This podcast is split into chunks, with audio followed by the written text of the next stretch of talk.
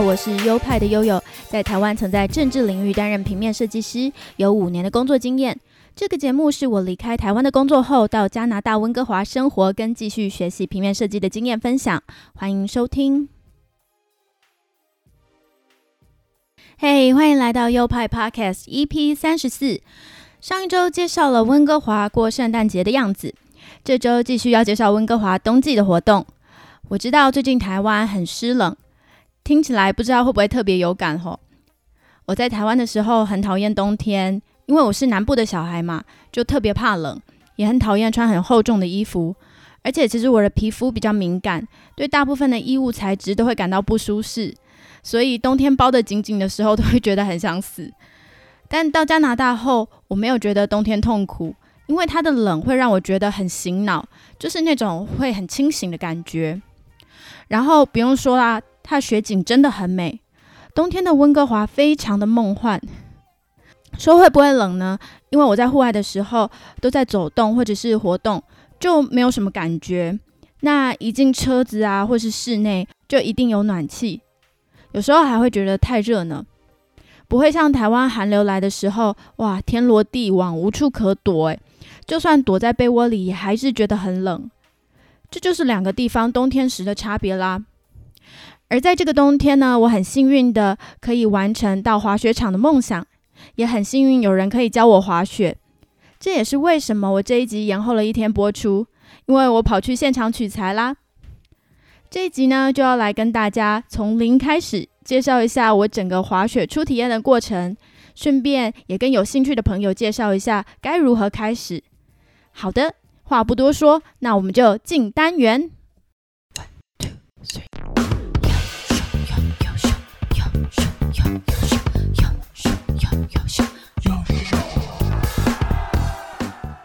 温哥华是世界上得天独厚的滑雪场，因为它的地势条件很适合，而且雪季又长，雪量丰富，质感又好，不会太湿或者是太扎实。雪都是松软的比较好嘛，摔了也比较不会痛，然后松松的也比较好滑。加拿大有几个有名的滑雪场，我现在为大家一一介绍。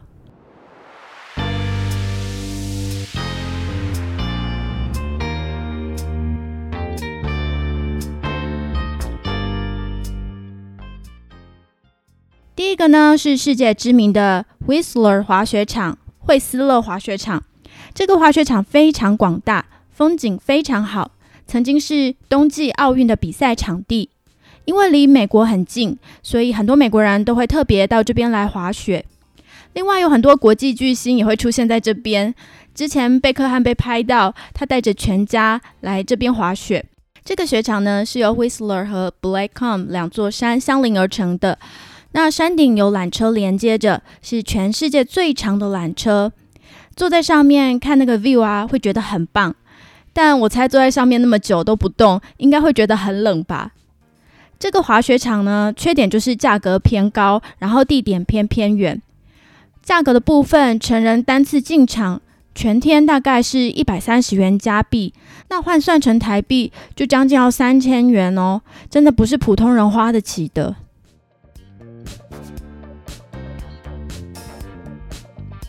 第二个要介绍的是 Sun Peak Resort 太阳峰山峰的峰滑雪场，这是三座山相邻的一个滑雪场，适合比较有经验的滑雪者。它是一个常常看得到阳光的滑雪场，采光极佳，因此就叫做太阳峰。那有一位加拿大奥运滑雪冠军在山上开了一间旅馆，他可是加拿大的国家英雄呢。那这个滑雪场跟刚刚介绍的 Whistler 一样，属于比较偏远而且比较贵的场地。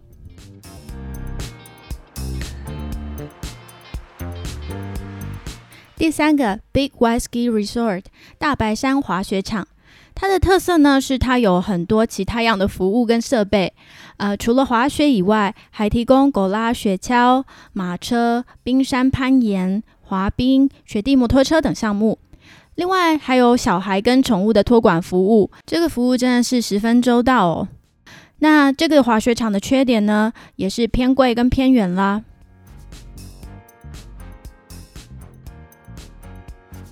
第四个要介绍的是 Cypress Mountain 塞普勒斯，这个地方相对就距离温哥华市近很多，而且价钱又再便宜一些。它有温哥华最陡的雪道，也是最受温哥华人欢迎的滑雪场。这里也曾经是冬季奥运比赛的场地哦。另外，滑雪场有时开到晚上十点，提供民众夜滑。哇，夜滑感觉很浪漫呢，而且价钱也相对比较便宜。塞普勒斯滑雪场的价钱大概是成人全天五十五到六十五元加币，大概是台币一千二到一千五左右。说到夜滑，就是常常我爸在晚上开车载我的时候，我会看到一团亮亮的灯光漂浮在远方的半空中。我爸就说：“啊，那是滑雪场，浮在半空中是因为它是在高山上。夜晚的时候呢，看不到远方的山，只有山顶打灯的地方被看到。”所以远远看起来真的很像天空之城，非常梦幻，非常美。第五个要介绍的是 Goose Mountain，它离温哥华市很近，也有夜滑，但它的场地很小，也是相对便宜的。它的性质呢，跟我要介绍的最后一个，也就是第六个滑雪场 Mountain Seymour 西摩山很像，都是小小的场地，接近温哥华，便宜。也适合初学者。那我就是到西摩山这边，因为我没有接触过滑雪，就走一个初学者适合的场地。那西摩尔的票价，我买的时候是加币五十九元，上网订购的，大概是台币一千三百多元，但是只能待四个小时。不过四个小时对我来讲就很足够了。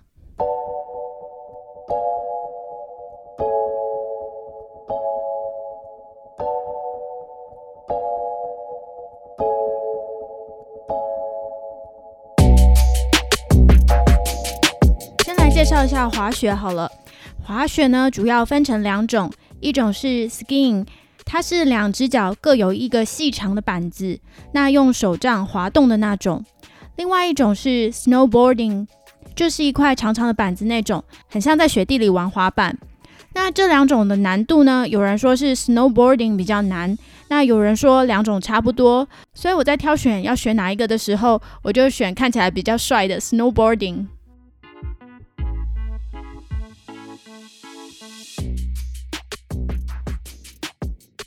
那因为我是入门者嘛，一开始完全搞不清楚要准备哪些装备，所以觉得很焦虑。因此，我决定在我节目里这边一一的介绍这些装备，能让初学者们比较安心，比较有个概念。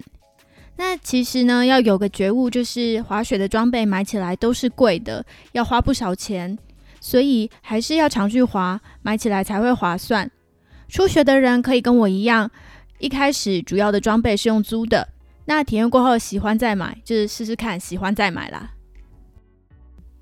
我先介绍，不管是 skiing 还是 snowboard 都要有的装备。从头开始是安全帽，这跟骑车戴的不同哦，它就是比较薄、比较小，也比较圆。然后呢，再来是护目镜，因为雪的反光会很伤眼，所以一定要保护一下。另外呢，这也可以防寒冷的空气伤害眼睛周围的皮肤。再来，脖子会围比较薄的围脖，可以拉起来盖一下脸颊跟鼻子，也是防范冷风伤害啦。如果不加够围脖，高领的毛衣那种也可以。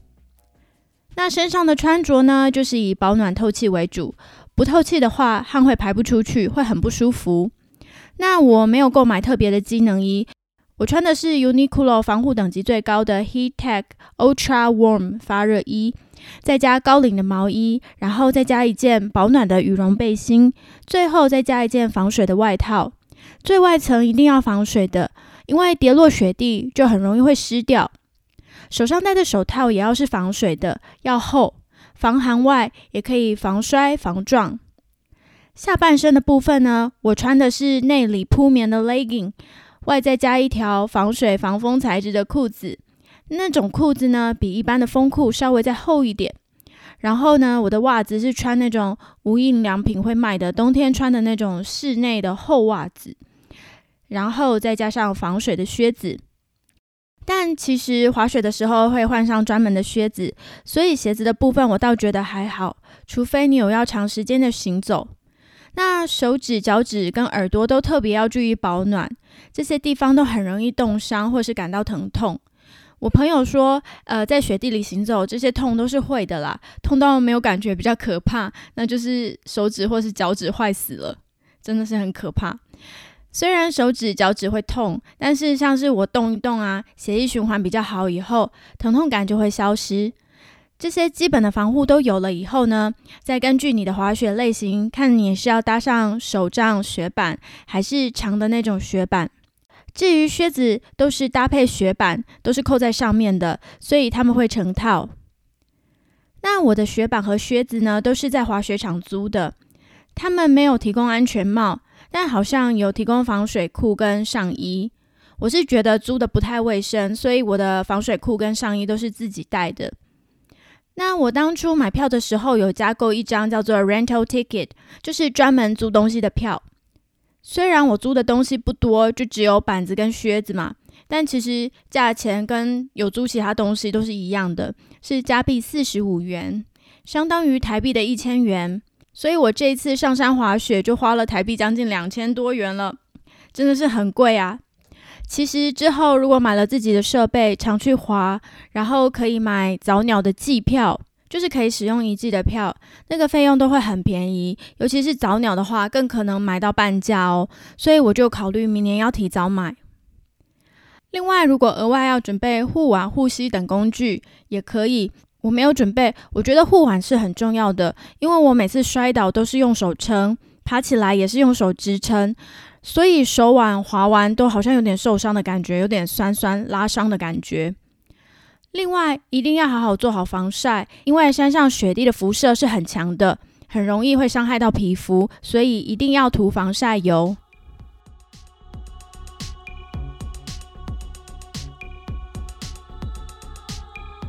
我刚刚说我是去 Mountain Seymour 嘛，就是早在一个礼拜前左右，我跟官网预定了入场票跟租借票，加税后总共是加币一百一十七元。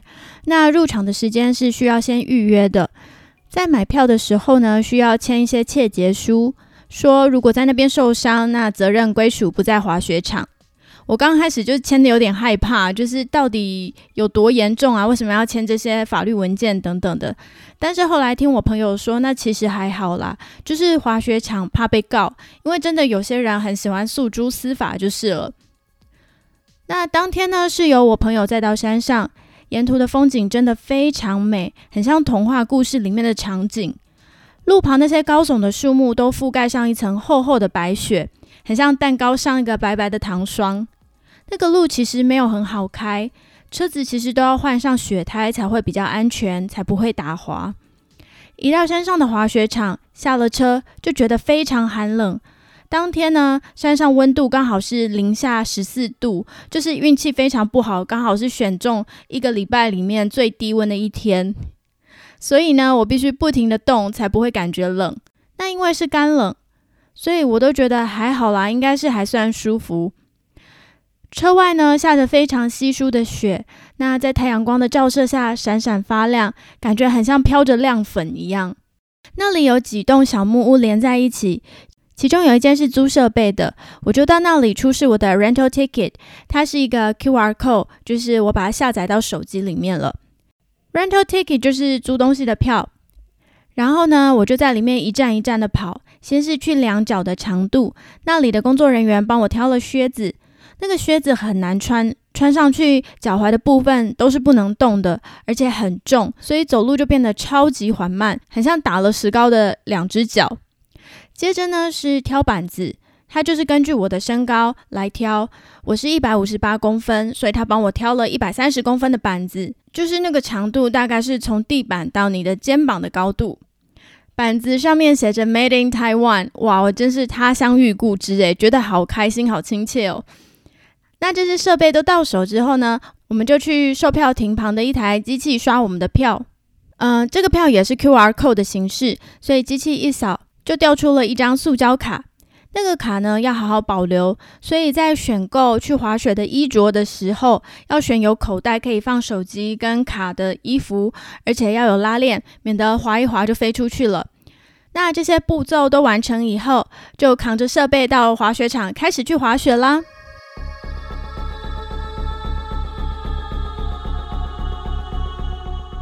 我先到初学者区去练习，那是微微的小坡，滑下去以后会有一个像手扶梯的东西把人运送上来，然后就再滑下去，一次又一次这样周而复始。那里有好多好小的朋友，小到大概五六岁的都有，那包的圆滚滚的，然后摔倒又滚起来，超级可爱的。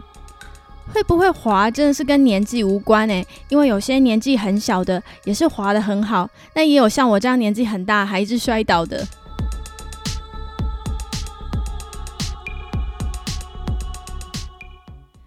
我第一趟是学站起来，就是站在板子上。真的是比我想象的还要困难，因为双脚一踏上板子，板子就会开始因为坡度的关系开始滑动爆冲，所以站起来的速度呢要快要稳，重心也要赶快抓好，核心其实要很用力。开始滑动以后，它会变得很失控，这时要靠脚掌的力量调整板子的角度，增加摩擦力，控制速度。那我常常因为速度一快就害怕板子就翘得过高，整个人就往后跌。另外还有一种刹车方式，就是像甩尾一样，把后端拉到前头来，那就需要腰力跟很强的脚的力量。那我常常在高速下滑的时候没有办法施力，就这样整个人往前扑，从头到尾我一直哇大叫，真的是蛮丢脸的。我这样总共滑了三趟，那大概是一个半小时的时间，我就没有力气了。在雪地行走本身就很费力，站起来也要一直用到手脚跟核心的力量，真的是运动量极大，不要小看它。虽然我一直摔，但其实不太痛，所以就觉得很过瘾，很像在巨大的游戏场里面翻滚一样。我当天其实就只有学会站立跟非常短暂的滑行，而且每次都是以扑倒作结。然后呢，呃，脑子大概有概念，它要怎么移动跟控制了。只是身体还没有跟上来，其实大部分还是都要靠感觉。这也就是为什么小小的小孩也可以很快上手，因为只要感觉抓对，就自然而然学会了。未来我还是会想去的，但是其实一次的花费很高，这点让我比较却步。不然真的是很想要学到会，学到很帅。哦，对了，建议要去滑雪的朋友呢，应该带个保温瓶，装点热开水。还有要准备一些高热量的食物放在车上，中间休息的时候可以补充一点热量，这是相当实用的。